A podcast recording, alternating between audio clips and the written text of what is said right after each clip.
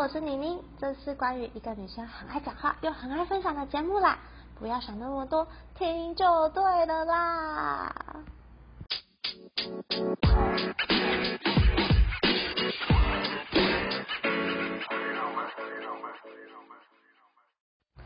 好，今天要来分享一部印度电影，叫做《电梯男孩》，台湾的翻译叫做《电梯男孩的奇迹》。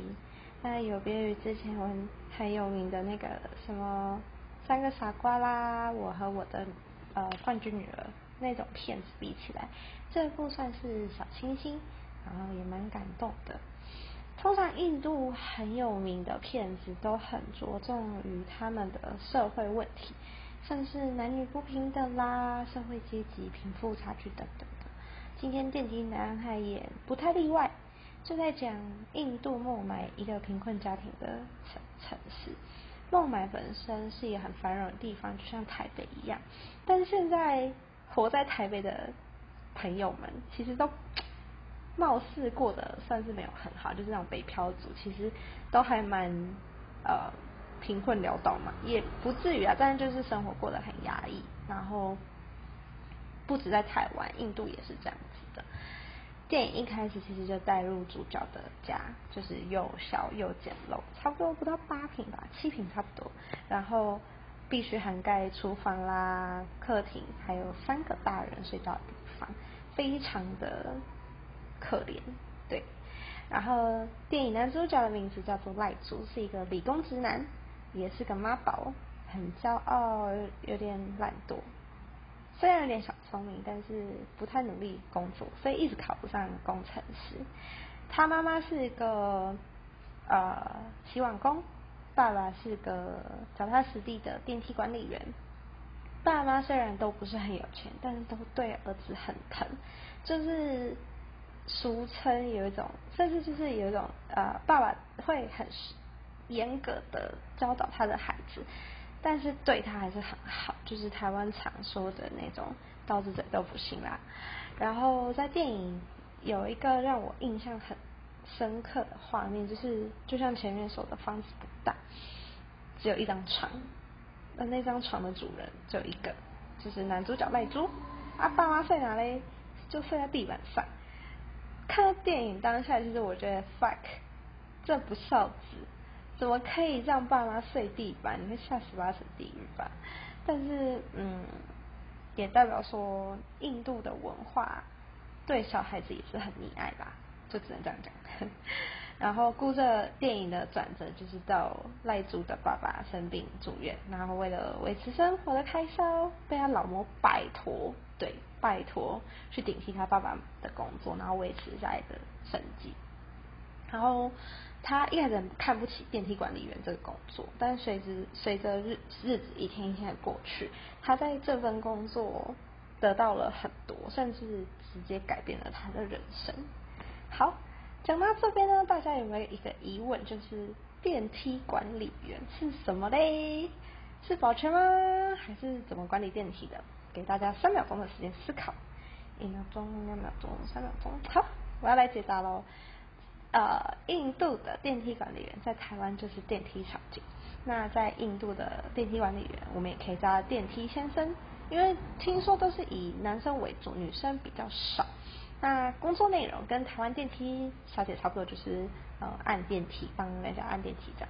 但是服务不包含亲切跟笑脸宜人哦，他们的招牌就是脸臭，就好像脸臭就是越专专业这样子。然后在电梯里面，他们都还有专属的椅子可以坐，这是跟台湾很不一样的地方。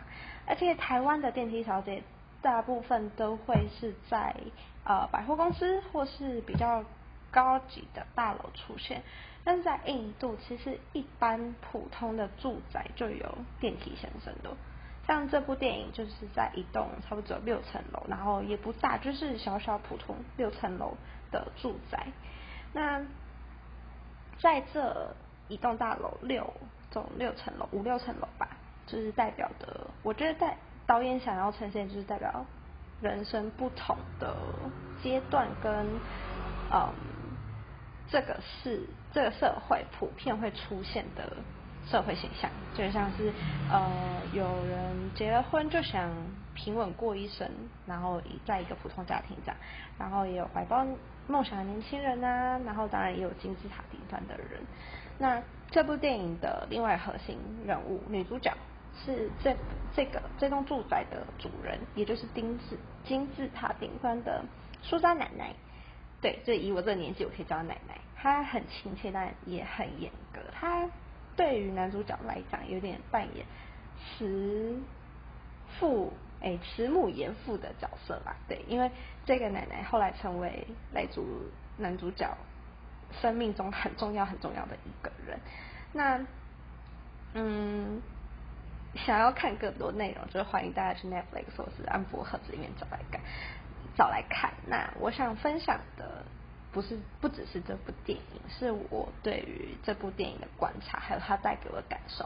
因为以前我是一个就是看电影，我只着着重剧情，我不太会去观察一些小细节。但是这部片子让我看到了很多小细节，所以就非常的兴奋，想要跟大家分享。那在分享之前，就是问大家一个问题，就是有没有发现，其实台湾有很多很多的印度人？呃，不。不是只有像是越南、东南亚那边人，其实印度人也很多，而且都在主科，都是工程师。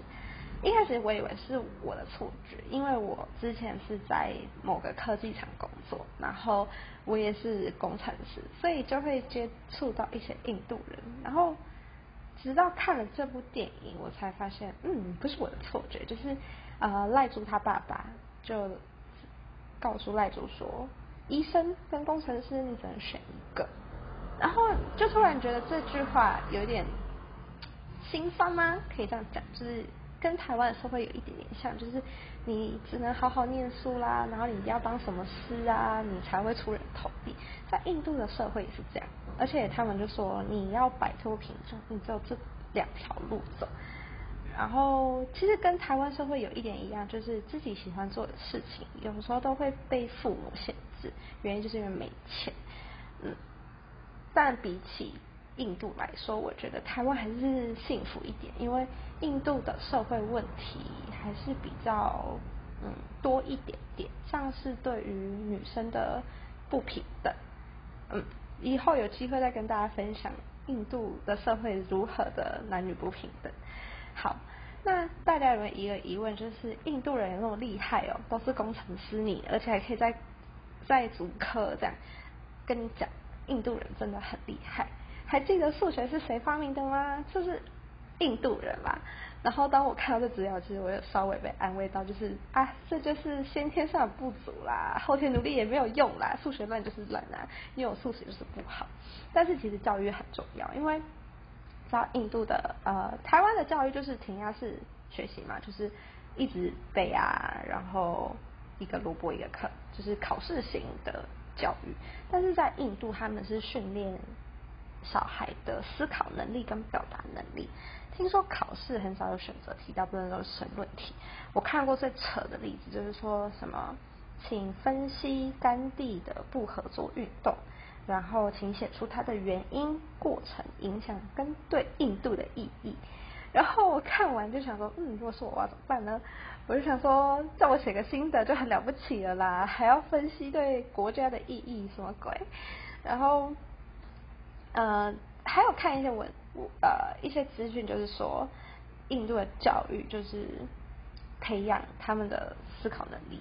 因为我之前刚刚就有说嘛，我之前在科技厂工作，有时候我们要 meeting，然后我们就要表达如何改善，或是嗯建议之类的，然后印度人就会很勇于表达他们的想法，相较于台湾人就还是稍微的不一样，就觉得台湾人在这方面还是相当的弱一点点这样。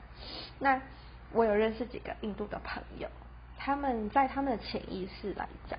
其实兴趣好像不是那么的重要，不会像台湾就是，嗯，现在比较追求就是有梦就要追，但他们虽然是有自己的梦想，但是他们还认为就是赚钱很重要这样子。甚至很多印度人很励志，就是要移民到别的国家。那台湾也是他们前几大选择的选项，原因就是那些就是比较安全啦，然后 payment 也比较好一点这样。印度文化还有很多值得呃分享跟有趣的地方，那下次再分享给大家。大家赶快去看那部电影吧，我真的觉得很好看。那依照惯例呢，我们节目的尾声都要跟大家推荐一首歌。今天要推荐他们印度的一首老歌，叫做《Make in India》，是在他们呃一九九五年的时候，他们一个叫做印度女神嘛，好我不知道，反正就是一个。很有名的人叫做 Alicia，然后这一部的 MV 非常的有趣，就在讲说印度的女王，古老的时候一个女王要找另一半，然后有来自各个地方的男生要来给这个女王挑选，结果女王都不喜欢，然后最后呢仆人们抬进了一个木箱，然后木箱的外面就写 Made in India。然后出来的男人是真的也是蛮帅的啦，但是就觉得很好笑，你知道吗？就是特别要标记注明说是 Made in India，然后他一出来之后，女王就整个心花怒放，然后就扑上去，然后我就心里就想说，是家乡的这对味嘛，然后连脸什么你都可以不用管这样嘛。虽然是男主角是很帅，但是还是觉得这个梗很有趣。然后呃，跟大家分享这部电影跟这一首歌，希望大家会喜欢喽。那我们下次见，拜拜。